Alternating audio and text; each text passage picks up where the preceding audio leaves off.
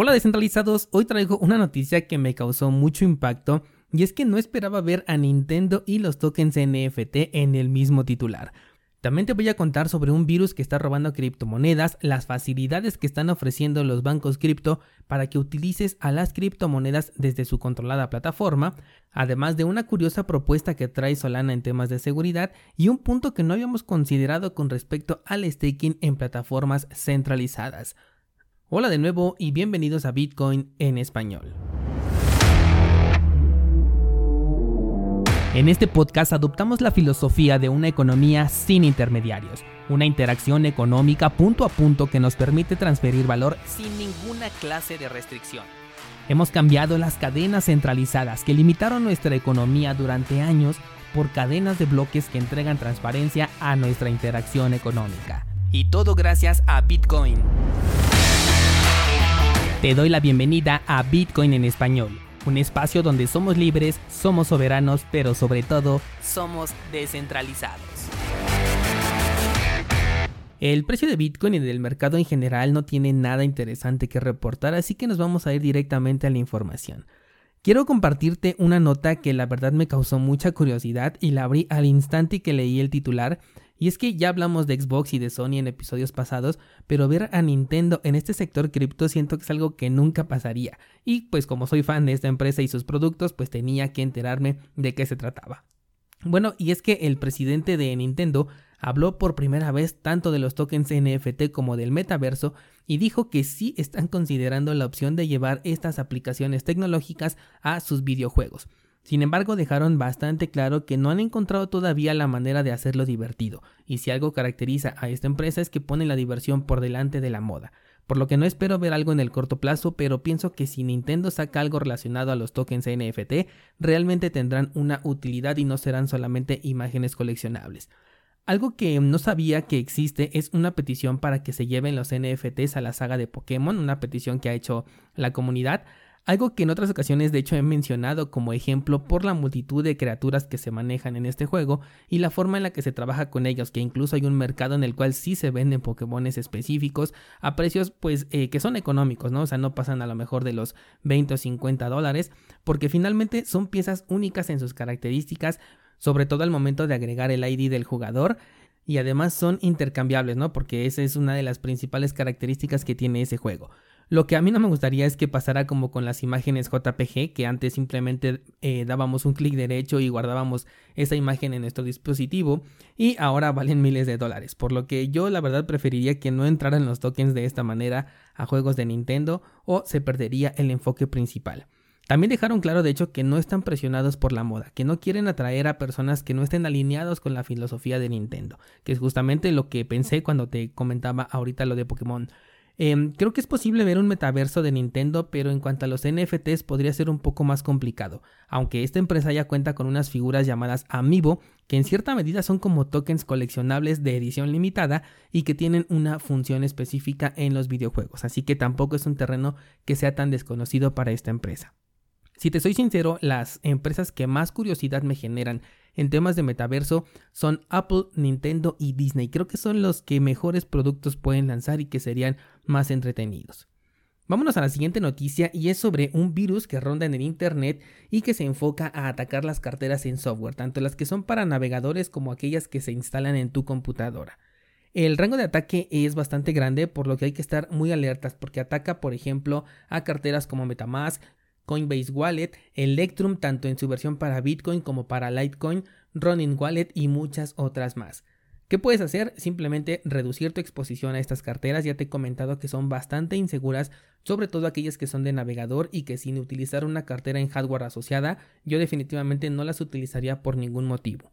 Algo que igual he mencionado muchas veces es separar la actividad de criptomonedas en una computadora que sea independiente, de preferencia con un sistema operativo que tenga más seguridad que Windows, podría ser una Linux o una Mac. Y que solamente la utilices para esta interacción cripto. No, necesitas que sea una computadora de altas especificaciones técnicas porque solamente lo vas a utilizar para realizar eh, movimientos, sobre todo aquellos que son, eh, por ejemplo, ya con Bitcoin o con cantidades un poco más fuertes. Por supuesto, lo mejor es tener una o varias carteras en hardware que te permitan tener tus criptomonedas fuera de línea para que no se vean perjudicadas y sobre todo no navegar por sitios inseguros o descargar contenido ilegal en la misma computadora en donde tienes tu actividad cripto porque este virus apenas pesa unos cuantos kilobytes, se descarga justamente por medio del contenido ilegal y borra todo rastro de lo que robó de una forma muy sofisticada. Te dejé el artículo en el grupo de Discord, sugiero que pases a checarlo porque creo que es muy importante. Eh, me genera un poco de desconfianza el hecho de que se vende en la Deep Web este supuesto programa o virus por un precio bastante accesible, pero sea real o no, hay que proteger nuestra interacción cripto para estar prevenidos a este tipo de ataques. Y fíjate que justo en este camino de la seguridad cripto, Solana está trabajando en una nueva forma de proteger tu cuenta de criptomonedas o tu cartera ya que quieren dejar de utilizar las palabras de recuperación porque las consideran bastante inseguras y están trabajando en una opción de múltiples factores. Cuando digo que son bastante inseguras me refiero a la eh, mala interacción que le dan los propios usuarios, ¿no? De que las meten en lugares indebidos, de que a la primera que se los solicitan los escriben cuando no deberían de hacerlo o de que simplemente pierden, eh, no sé, el papel o el lugar en donde respaldaron estas palabras de recuperación.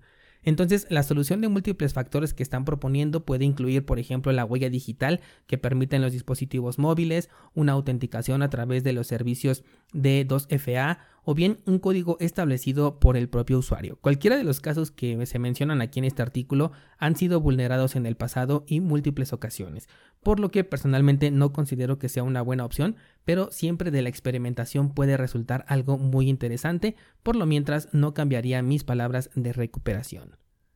Ahora quiero pasar a otra nota en la que hablaré de Coinbase y esas facilidades que están poniendo para que utilices las criptomonedas desde plataformas centralizadas. Y es que ahora en colaboración con la tesorería podrás recibir el retroactivo de tus impuestos directamente en criptomonedas, esto a través de Coinbase. Un incentivo que en primer lugar es para que pagues impuestos, lo cual pues es una obligación, así que ahí no tengo nada en contra, pero aunado a una plataforma cripto para que te vayas acostumbrando y bueno, ya sabemos todo lo que sucede cuando un banco cripto tiene tu información y tu dinero. Eh, vamos a ver este tipo de facilidades de aquí en adelante. Este año vamos a ver mucha integración de este tipo, en donde nos van a mostrar una cara como si estuvieran adoptando las criptomonedas y les estén dando la bienvenida, pero en realidad están buscando recuperar lo más posible el control que los protocolos cripto le arrebataron a estas instituciones. Así que mucha atención con esto a partir de, eh, de este año. Por último, estaba leyendo una nota sobre un caso de pago de impuestos por criptomonedas en staking, específicamente criptomoneda Tesos. La cuestión aquí es que se les está cobrando por los ingresos obtenidos por el staking sin la necesidad de cambiar a dólares, es decir, por las monedas que van recibiendo por estar holdeando. Y lo que ellos defienden es que no sea considerado un ingreso, sino hasta que el balance se venda y se intercambie por dólares. Entonces ahora sí se pague la parte correspondiente. Lo que me llamó la atención no fue el caso como tal, sino que ayer estábamos platicando de lo perjudicial que es hacer staking con las empresas centralizadas, como por ejemplo Binance, y con esta nota me di cuenta de otro problema, y es que las personas que lo hagan se van a enfrentar justamente a este dilema, que si tienen que pagar impuestos por la obtención de nuevas monedas o si solamente eh, cuando las vendan y las intercambien por dólares. Toda esta información, además de cuántos tokens tienes en staking y cuántas ganancias vas acumulando, está almacenada en estas empresas centralizadas y va a ser compartida definitivamente con los reguladores. Así que para aquellas personas que hagan staking desde plataformas centralizadas, llámese Coinbase, Crypto.com, Binance o la que sea, pues vayan preparando la comisión que tienen que pagar por recibir sus recompensas. Por supuesto que si lo hacemos a nivel de protocolo no hay forma de meter ninguna clase de regulación a una actividad sobre la que no tienen control ni registro de a quién pertenecen esas direcciones. Otro punto a favor de la descentralización. Así que si quieres hacer staking, mi sugerencia es que lo hagas a nivel de protocolo y si es con Cardano, pues puedes optar por nuestro pool 7PL que te permite tener la custodia de tus monedas y es completamente anónimo. Con esto vamos a cerrar esta semana, vaya que el tema de las regulaciones y la adopción por parte de los centralizados tuvo mucha presencia y especulo que esto va a ser una constante durante todo el 2022. Vámonos al Discord y cuéntame por favor cuáles son las empresas de las que más esperas un metaverso, no importa si son centralizadas o descentralizadas. Espero ver por allá tus comentarios para unirme a la conversación y ahora vámonos a ver la inauguración de las Olimpiadas de invierno. Por cierto, no olvides que el domingo publico la grabación de la charla de Clubhouse.